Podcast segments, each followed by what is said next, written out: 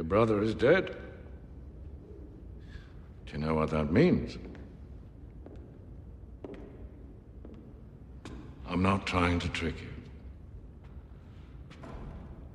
It means I'll become king. Yes, you will become king. What kind of king do you think you'll be? A good king? Hmm. I think so as well. You've got the right temperament for it.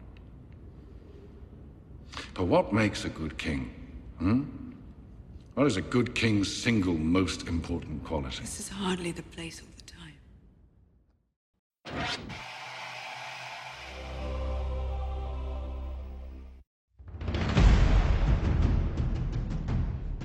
Hola y bienvenidos a la Liga en el Norte podcast. Semana a semana la liga se vive intensamente y se acerca de forma muy veloz a lo que será el fin de la liga y la coronación del nuevo rey del norte, campeón de la liga y el jugador que haya obtenido mayor puntaje en esta liga de formato Commander que se juega en la ciudad de Antofagasta. En el capítulo de esta semana revisaremos todo el desarrollo de la fecha número 8, la tercera fecha de la segunda ronda, y veremos los resultados que tuvo cada mesa. También veremos el standing final, preparándonos ya para la fecha número 9, la penúltima fecha de la liga. Pero primero recordarles que toda la información la pueden encontrar en el grupo de Facebook de Magic Antofagasta, así que si aún no se inscriben en este grupo, soliciten unirse para poder obtener información de lo que está pasando en la liga en el norte, en otros formatos, en Modern, se está jugando Legacy en la ciudad de Antofagasta, así que tendrán información de este torneo y de otros más. Además, estaremos transmitiendo la final de la Liga en el Norte en vivo a través del streaming, que lo podrán encontrar en el grupo de Facebook de Magic Antofagasta. Así que comunidad, vamos ir rápidamente a revisar lo que ocurrió en la mesa número 4. En la mesa número 4 jugaron el Ursa de Adasme, Krenko, Terebi y Atlapalani. Bueno, la primera partida la gana Derevi obteniendo 3 puntos, sin embargo, el Ursa de Adasme logra ganar las dos siguientes partidas obteniendo 5 puntos en esta mesa, lo cual nos llama bastante la atención. También lo hace salir de la mesa número 4, subir a la mesa número 3 y fuimos a hablar con Adasme, consultarle acerca del rendimiento que ha tenido con el mazo de Ursa Sabemos que Ursa es uno de los comandantes que está siempre en los rankings de los más ganadores, pero en esta liga le ha costado sumar puntos a Dame y fuimos a consultarle cuál podría ser el motivo.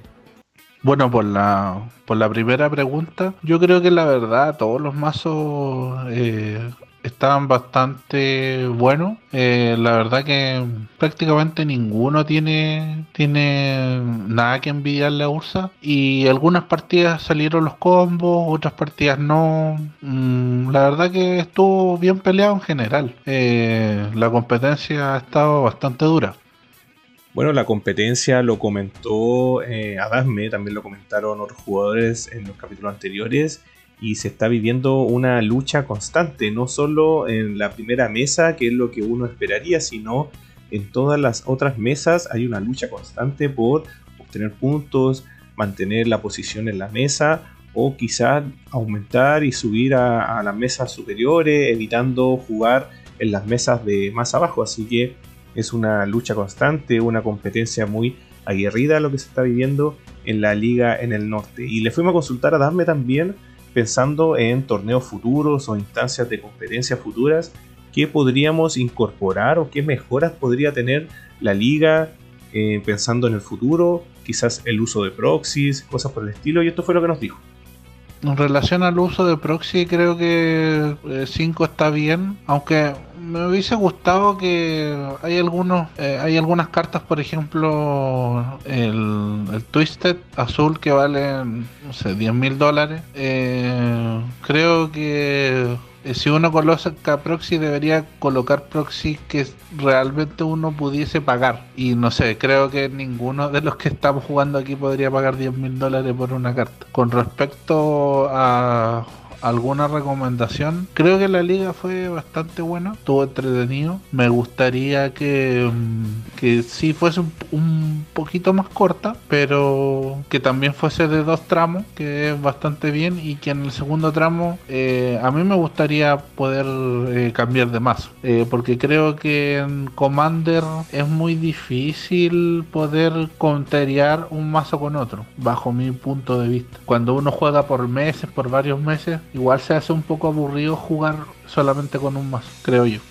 Bueno, todo comentario, opinión, sugerencia que se haga acerca de la liga siempre será bien recibido, ya que Wizard nos deja un poco a la deriva respecto a la organización de los torneos y cada comunidad debe organizarse y de forma independiente, con reglas de la casa o de otra forma, por eso aparecen también cosas como los logros. Entonces, en toda opinión, eh, viene a formar, a construir lo que es la organización de torneos competitivos en formato de Commander. Y bueno, de esta forma vamos a revisar todo lo que ocurrió en la mesa número 3. En la mesa número 3 jugaron Nayila, Tegrid, el Ursa de Ricardo y Caradon.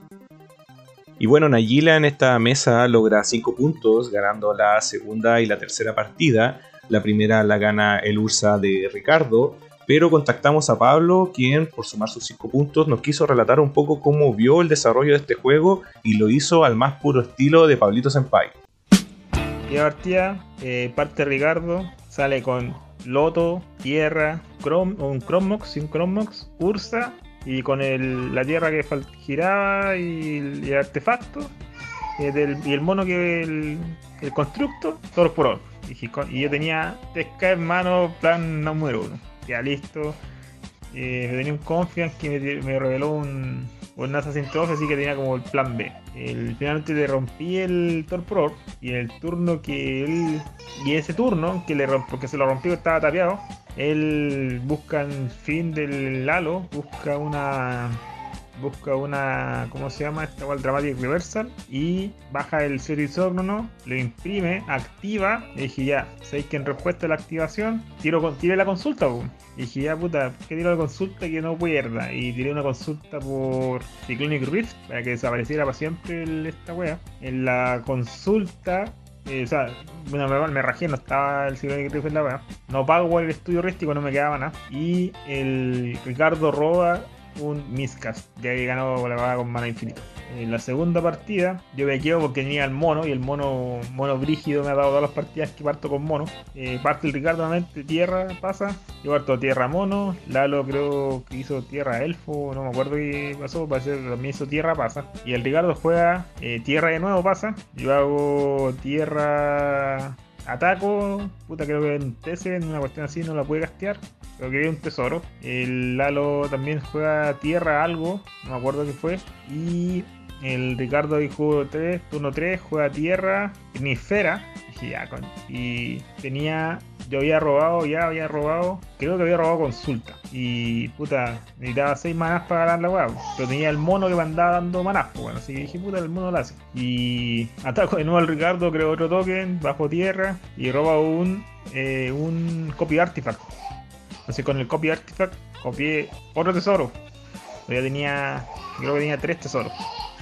El Lalo no me acuerdo que, jugó. Y el Ricardo, eh, parece que jugó un rector de la academia. Sí, jugó un rector de la academia. Lalo iba a ganar, le faltaba como un turno para ganar. Y estábamos medio cagados con el Adrien Fera. Y el Ricardo después juega turno 4, juega su, su Ursa y juega un Winter Orb. Y yo ya andaba un poco ya como tapeado con las tierras, pues tenía 3, 4 tesoros. Creo que robé la consulta, así una weá como top de la consulta. O, había tutorial en algún momento, había tutorial, no sé si la consulta del pescado, pero me acuerdo había tutorial. Y 4 o 5 tesoros y me alcanzó el maná para jugar tenía dos tierras enderezadas más cuatro tesoros y con esa wea pagué la cuestión. Y Ricardo tenía, tenía dos counters, tenía una FOU y una FON, pero no los pudo pagar por la telemisfera que él mismo tenía en juego. Y la tercera partida, el, parte de nuevo el Ricardo, tierra pasa, yo me quedé con una tierra, tenía eh, un Arbor Elf y tenía un, un Utopia Sprawl en la mano. Y tenía un Esper Sentinel. Entonces dije, puta, turno 1 voy a hacer, depende, dije, si robo tierra, voy a hacer eh, tierra elfo. Y siguiente turno, tierra eh, Utopia Sprawl, genero 4, uno así, y bajo, y bajo varias weas. No robé tierra, eh, entonces jugué y dije ya listo, voy a robar el Sentinel para robar tierra. Eh, igual el Sentinel sí me dio la tierra. Pero Ricardo hizo turno 2, eh, jugó Ancient Tomb y jugó Back to Basics, que me cagó todo el plan de juego. Y, pero el Arbor Elf, o sea, robé finalmente, robé la tierra, Arbor Elf, obviamente tenía ya me quedaba, tenía todas las maneras restringidas y, tenía que empezar a utilizar la- los bosques con el, con el árbol elfo. En uno el Ricardo se tapea después de varios turnos y gané la misma forma, pues gané pescado con Consultation, había buscado en el fin de- del creo de él, lo había buscado. Y el Sentinel en el momento me dio un counter gratis. Así que no sé, algo así fue. Y obviamente sirvió caleta que el, que el Lucas no estudiara. Yo creo que si hubiese estado el Lucas, bueno, la mesa era eterna. Porque con la cual que jugó el Ricardo Stacks, a lo que juega el Lucas, bueno, iban a la chucha. Bueno, Pablo, eh, primero consultarte si esta suma explosiva de puntos que tuviste en la última fecha se debe a que estuviste en la mesa número 3 en lugar de la mesa número 2, si acaso eso te jugó a favor, a pesar de que tirarlo a tómbola se veía como algo negativo. Sin embargo, te terminó jugando a favor. Y la pregunta del millón de dólares, ¿quién sale campeón de la Liga en el Norte? Ya, respecto a la consulta, yo creo que el tema de la, de la tómbola sirvió, sirvió harto perderla en retrospectiva, ¿ya? Porque la mesa 2 es pelúa, la mesa 2 está, mira, está el Gastón, está, hubiese estado yo, hubiese estado el Jorge, que jugamos básicamente, tenemos el mismo plan de juego, o muy similar, el- o el plan B, si por decirlo de alguna forma. Y el pro que sale con manos brígidas, el pro es brígido, pues, porque da y removal para controlarlo. Si no, el pro se lleva a descontrolar. Entonces, el... de hecho no quería estar en la mesa 2, quería estar en la mesa 3. Porque el Lalo, el, yo juego, no juego con el Lalo, obviamente el Lalo tiene sus partidas muy brutales, ¿cachai? Pero no juega azul, pues bueno, Y el, y el Lucas tampoco juega azul, y el único que juega azul era Ricardo, entonces eh, de alguna forma, si el Ricardo se quedaba sin counter o cuestión así, puta, era, era más fácil intentar cambiar con, con la pesca.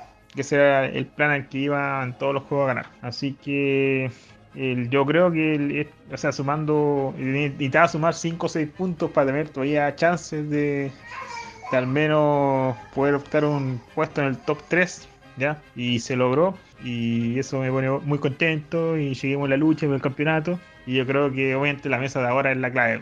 el- según el Fibonacci, dice que tengo que- el Fibonacci dice que sumo en esta ronda, eh, pero no sumo 5 y 6, vaya a sumar 3. Si, si Fibonacci sigue vigente. Y con 3 no sé si, no creo que llegue a la mesa, a la mesa, a la mesa final. Pero vamos a intentar que sean, no sean 5 o 6, sino que, o sea que no sean 3, sino que sean 5 o 6. ¿Y quién es el campeón de la liga? Mira, debe ser Frank. Eh, obviamente el Joshua tiene todas las de favorito después de su última mesa de resultados. Pero, pero, si me va bien en la mesa la siguiente fecha, con 5 o 6 puntos, y el Joshua y el Mochi no se disparan, así en forma ridícula, así no salen 6-0 o algo de ese estilo, y si los puntos se reparten entre tal vez entre el Guido y el Pro y tal vez el Mochi, así, así como un 3-3-2. Y entro a la mesa 1, te digo, voy a ir a- con todo a ganar la mesa 1. Voy a ir con todo así campeón de wea. Si es que entro en la mesa 1. Onda, tendría que ser un rally así como de 11 puntos. Y vamos que se puede. Yo creo que se ¿Ya? Si no, eh, yo creo que va a ganar el. Puta, es complejo, pero el. Al Yocho no lo he visto con muy buena performance en la mesa 1, weón. Que estaba permanentemente en la mesa 1. Hemos visto que se ha pegado la- las caídas, ¿cachai? El, en la mesa que le fue bien, básicamente, igual fue la última ronda al azar. Entonces, eh, el Mochi, el Mochi puede dar la sorpresa. Ese es mi veredicto. Porque al, al- ya parece que le tienen, le tienen, le tienen la mano allá el compadre Play.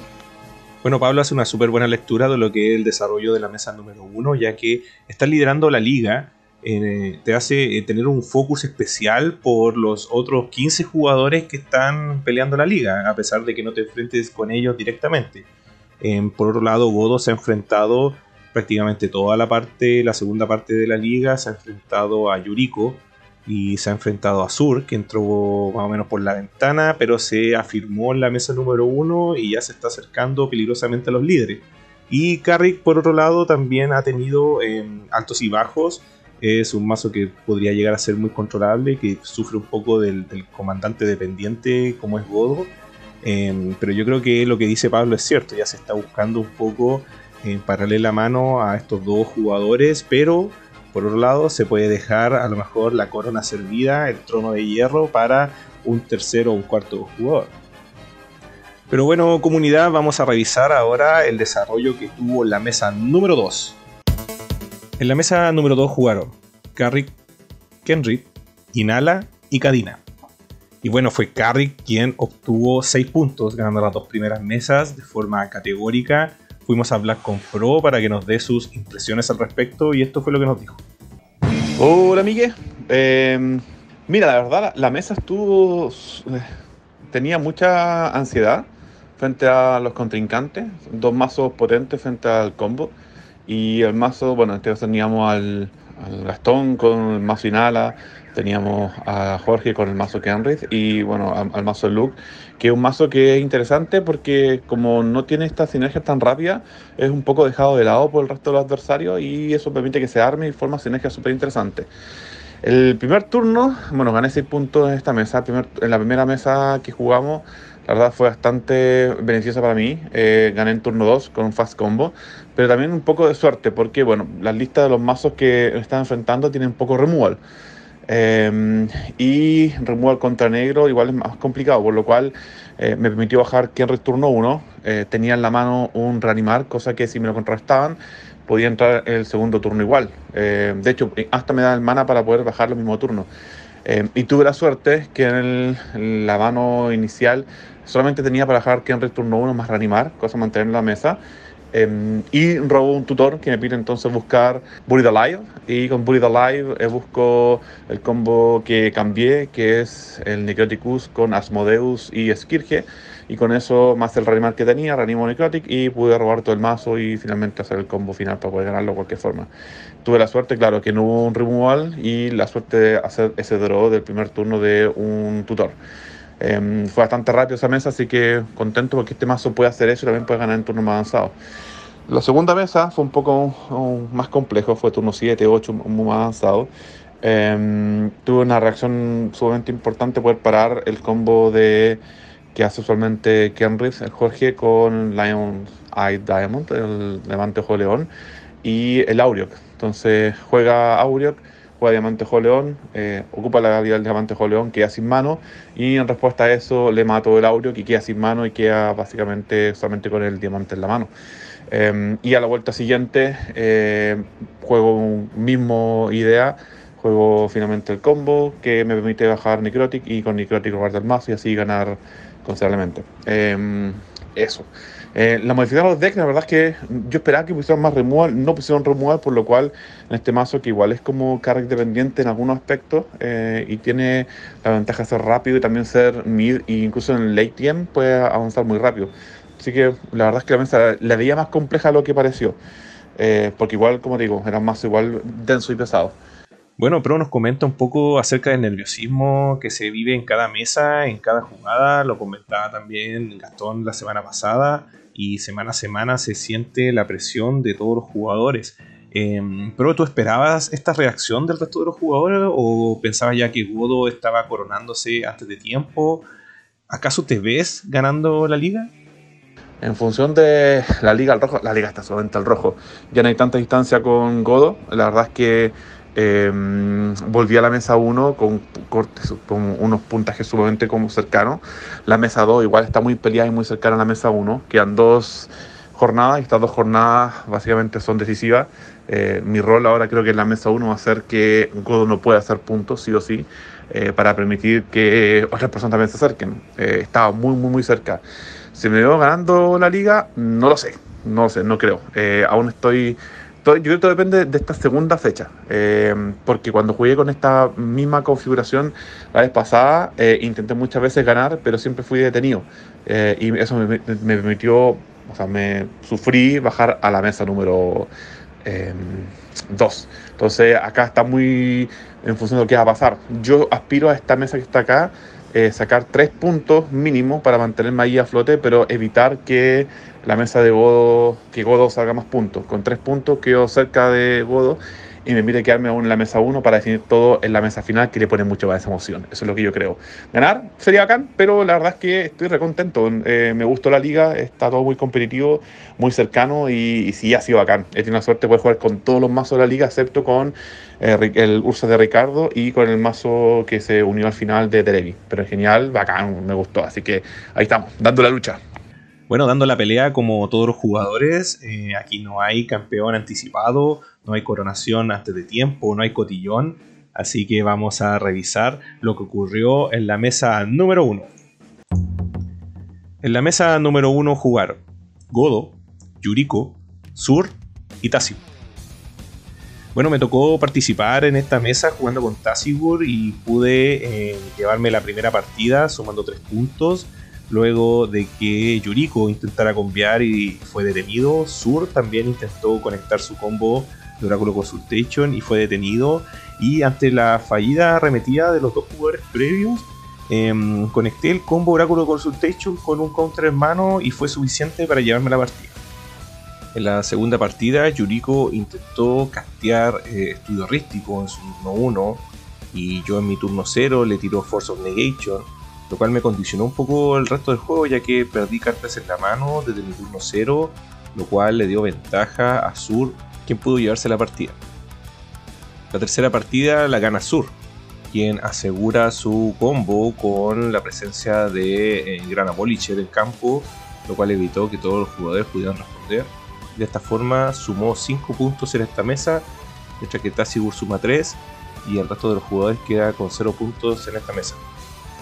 Así que comunidad, ya revisadas las cuatro mesas que participaron esta semana, revisaremos el standing final ya a la espera de las dos últimas fechas de la liga.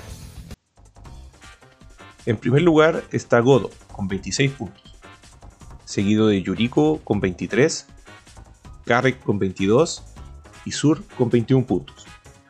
Esta será la mesa número uno que se disputará en la novena fecha de la liga. Eh, estos jugadores ya se enfrentaron anteriormente, donde Sur pudo capitalizar la mayor cantidad de puntos. Ahora veremos cómo se dará el desarrollo de esta mesa. En quinto lugar se encuentra Tassigur con 19 puntos, seguido de Nayila con 19 puntos, el Ursa de Ricardo con 15 y Kenrit de Jorge con 14 puntos. Bueno, a pesar de la distancia que se encuentra entre la mesa 1 y la mesa 2 por la cantidad de puntos, los jugadores de la mesa número 2 deberán sumar más de 3 puntos si que quieren terminar la siguiente fecha en la mesa número 1. En el noveno lugar está Inala con 14 puntos, seguido del Ursa de Agasme con 14 puntos, Cadina con 14 y Tegris con 13. Bueno, Cadina nuevamente se enfrentará esta vez solamente a un Ursa, pero con la presencia de Tegrid. Esta mesa se ha repetido un par de veces en fechas anteriores, sin embargo, Cadina ha podido capitalizar la mayor cantidad de puntos en, las fechas anteriores. En el décimo tercer lugar se encuentra Carador con 10 puntos, seguido de Derevi con 8, Krenko con 6 y Atlapalani con 2 puntos. Bueno, Carador vuelve a caer en la mesa número 4. Yo creo que es el jugador a considerar para obtener la mayor cantidad de puntos. Sin embargo, Derevi al parecer está tomando un segundo aire y, ya se acostumbró a su baraja, se acostumbró al torneo y también es un jugador a considerar para la sumatoria de puntos de esta mesa. Y así comunidad terminamos el capítulo de esta semana donde revisamos todo lo que aconteció en la fecha ya jugada esperando ya las últimas dos fechas de la liga, la fecha número 9 y la fecha número 10. Estén atentos a todo lo que ocurre en las distintas redes sociales, tanto en los canales de audio como Spotify, donde nos pueden encontrar, como también en el grupo de Facebook de Magic Antofagasta, donde estaremos transmitiendo las partidas más importantes, las principales, y lo que será la previa de la gran mesa final jugarse ya en la décima fecha de la liga en el norte. Mi nombre es Mike y eso es todo por hoy.